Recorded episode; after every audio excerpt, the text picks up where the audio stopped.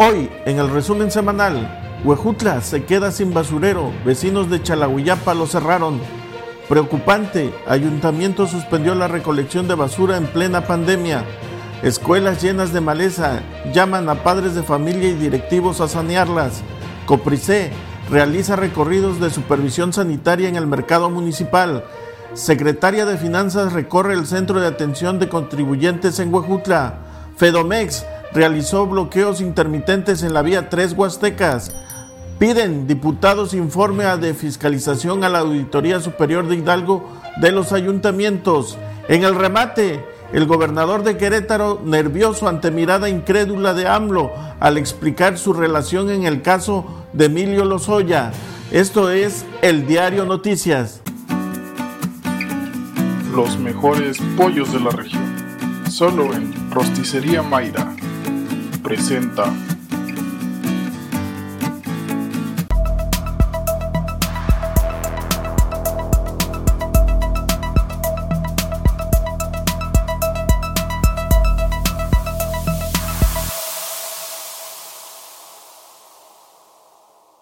El pasado martes, vecinos y autoridades de la comunidad de Chalahuiyapa cerraron con cadena el acceso principal del basurero municipal de Huejutla esto debido a que presenta escurrimientos de líquidos contaminantes, lo que afecta considerablemente a los mantos acuíferos de esta zona poblacional.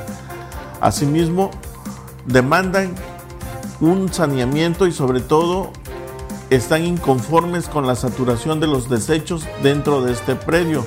Al respecto, el delegado de la comunidad, Marco Hernández Hernández, informó que en la Asamblea General de la comunidad de Chalaguyapa, todos los habitantes decidieron bloquear el paso a los vehículos recolectores ya que han incumplido con diversos acuerdos pactados.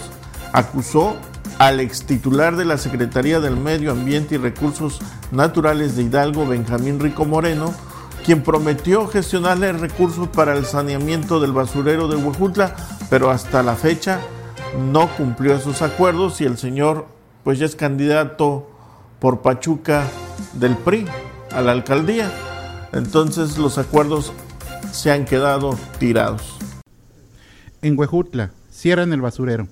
Inconformes decidieron impedir el paso de los camiones recolectores por la severa contaminación. En plena contingencia por el COVID-19, la ciudad se podría ver afectada en salud pública.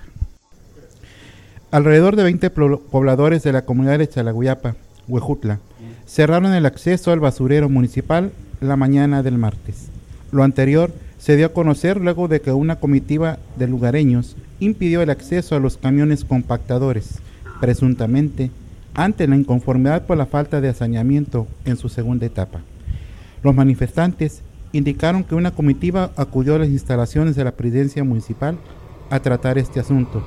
Sin embargo, se desconoce si tomaron acuerdos o fueron atendidos en el lugar. Mientras tanto, el basurero permanece cerrado, al no solucionarse la demanda de pobladores de Chalaguyapa. La población saldrá afectada al no recolectar basura por el desecho en colonias.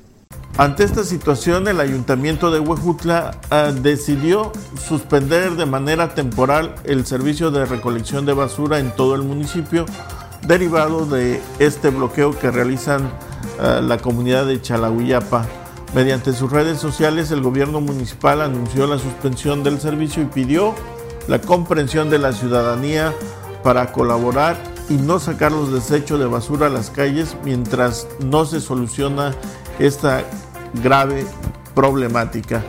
Como dato, en la ciudad se generan cerca de 100 toneladas de basura al día, así que ya se imaginará cómo estará desaturado el espacio del basurero municipal. Ayer, el ayuntamiento de Huejutla suspendió la recolección de basura y solo recolectó hasta donde los camiones quedaron llenos de los desechos y piden a la población no sacar residuos a las calles para evitar afectaciones. Con información para el diario de Huastecas, Karina Velázquez.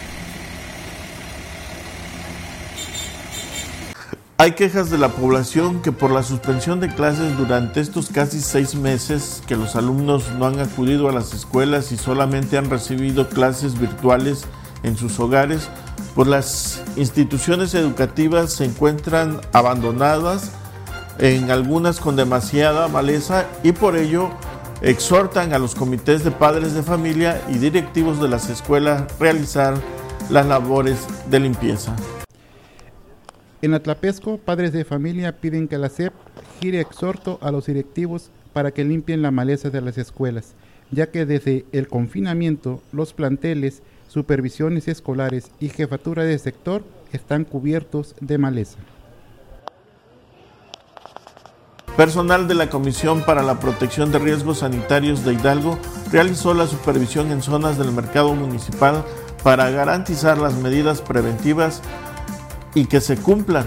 Con ello, no bajar la guardia ante la pandemia del coronavirus COVID-19, aunque también hay quejas que los módulos y los filtros sanitarios ya no están funcionando en la ciudad. Con el objetivo de verificar que los comercios en general tomen las medidas correspondientes a la protección de los contagios relacionados con el COVID-19, personal de la delegación de la Comisión para Riesgos Sanitarios del Estado de Hidalgo, COPRICE, visitó negocios de diferentes giros comerciales.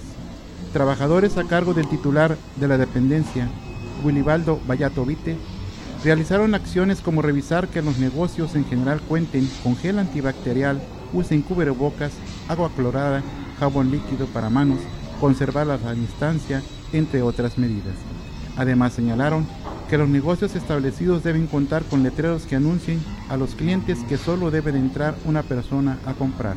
La secretaria de Finanzas Jessica Blancas Hidalgo recorrió las instalaciones del Centro de Recaudación Regional de Huejutla para vigilar el cumplimiento de las medidas preventivas y advirtió que pese a que se han mantenido abiertas las instalaciones, los casos de COVID-19 entre el personal de esta dependencia son muy pocos. Advirtió que al menos 11 trabajadores de la Secretaría de Finanzas se han contagiado.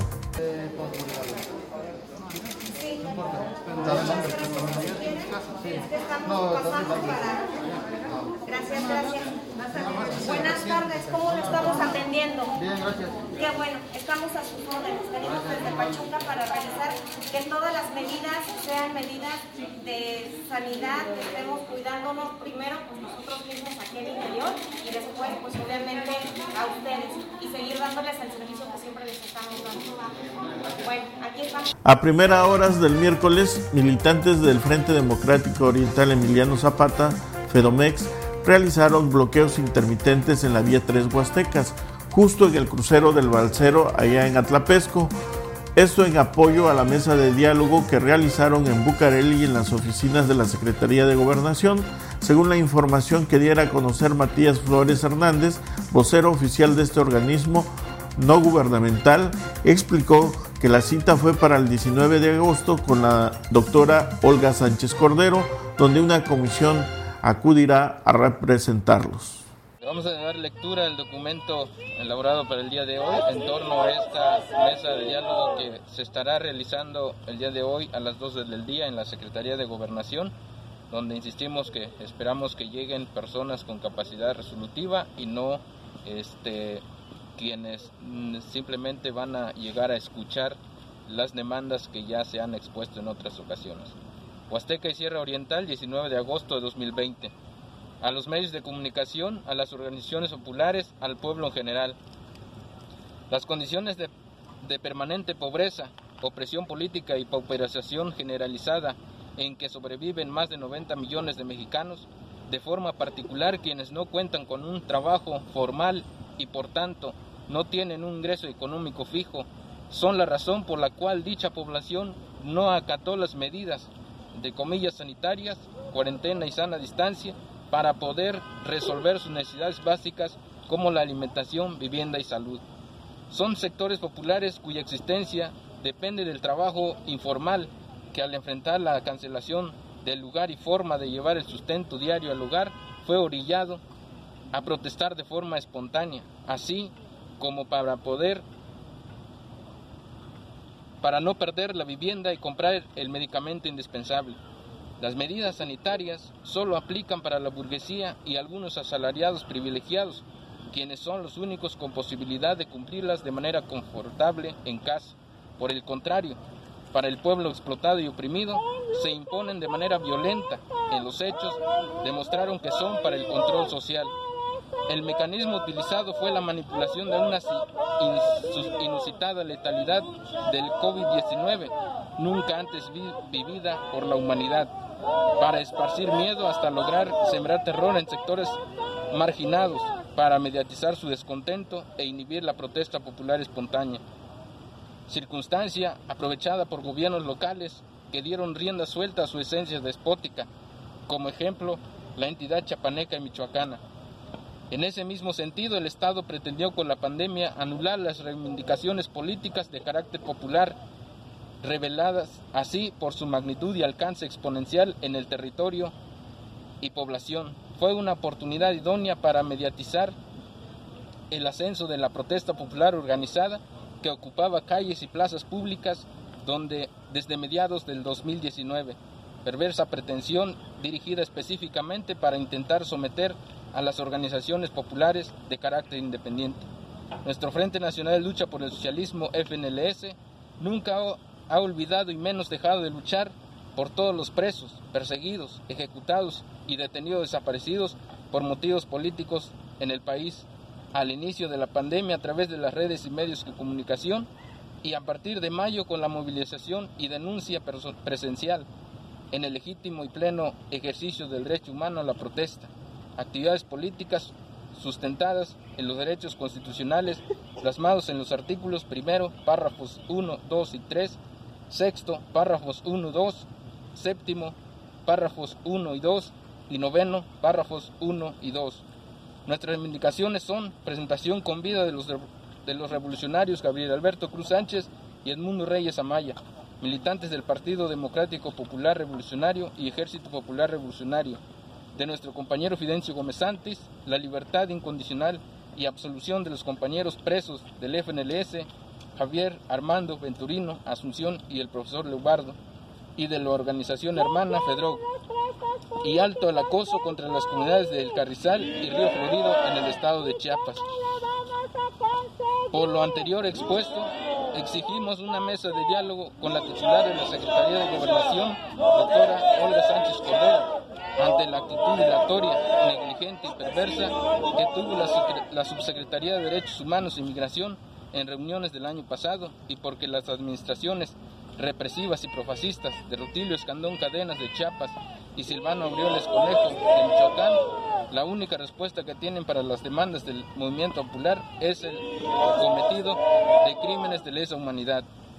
En los primeros días del mes de agosto, la doctora Sánchez Cordero, por medio de un enviado, comunicó a los compañeros instalados en un mitin en el Zócalo de la Ciudad de México el interés de la institución por nuestras demandas. Por tal razón, acordamos una mesa de diálogo por este miércoles 19 de agosto en las oficinas de Segov en Bucareli. En los primer, hoy nos manifestamos como parte de la jornada de lucha que emprendimos en el mes de mayo del presente año en las entidades federativas que tenemos presencia. Michoacán, Chiapas, el Valle de México, Puebla, la región de altas montañas, Córdoba y Orizaba, y las Huastecas, Hidalguense y Veracruzana.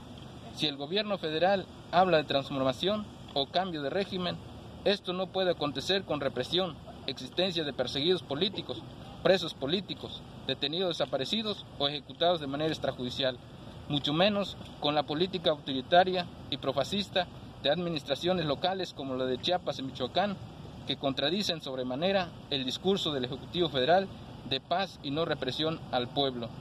Fraternal y combativamente, alto en la persecución política contra la psicóloga Noemia Calles Ríos, libertad a los presos políticos del país, libertad inmediata a nuestros compañeros Javier, Armando Venturino, Asunción y el profesor Leobardo. Presentación con vida de los detenidos desaparecidos por motivos políticos sociales del país, Presentación con vida de los revolucionarios Gabriel Alberto Cruz Sánchez y Edmundo Reyes Amaya. Alto al acoso a las comunidades de Río Florido, Carrizal, en el estado de Chiapas. Alto al hostigamiento y, represión contra el FNLS.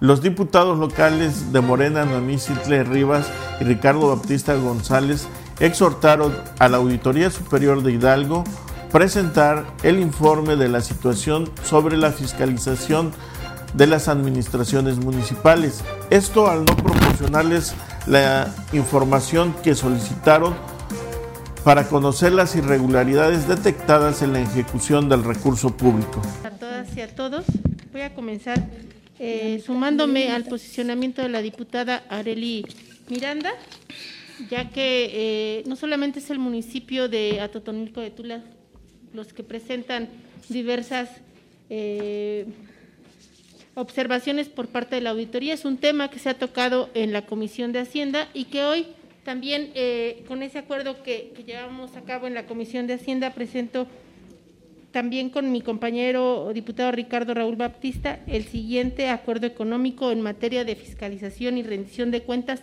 de las administraciones municipales del Estado de Hidalgo, por el que se exhorta respetuosamente a la primera Comisión Permanente Inspectora de la Auditoría Superior del Estado a que en términos del artículo 26, fracción cuarta del reglamento de la Ley Orgánica del Poder Legislativo, de respuesta a la solicitud de información realizada mediante oficio de fecha 12 de junio y mediante acuerdo económico presentado en la sesión ordinaria número 122 del 26 de junio, con base en los considerandos siguientes.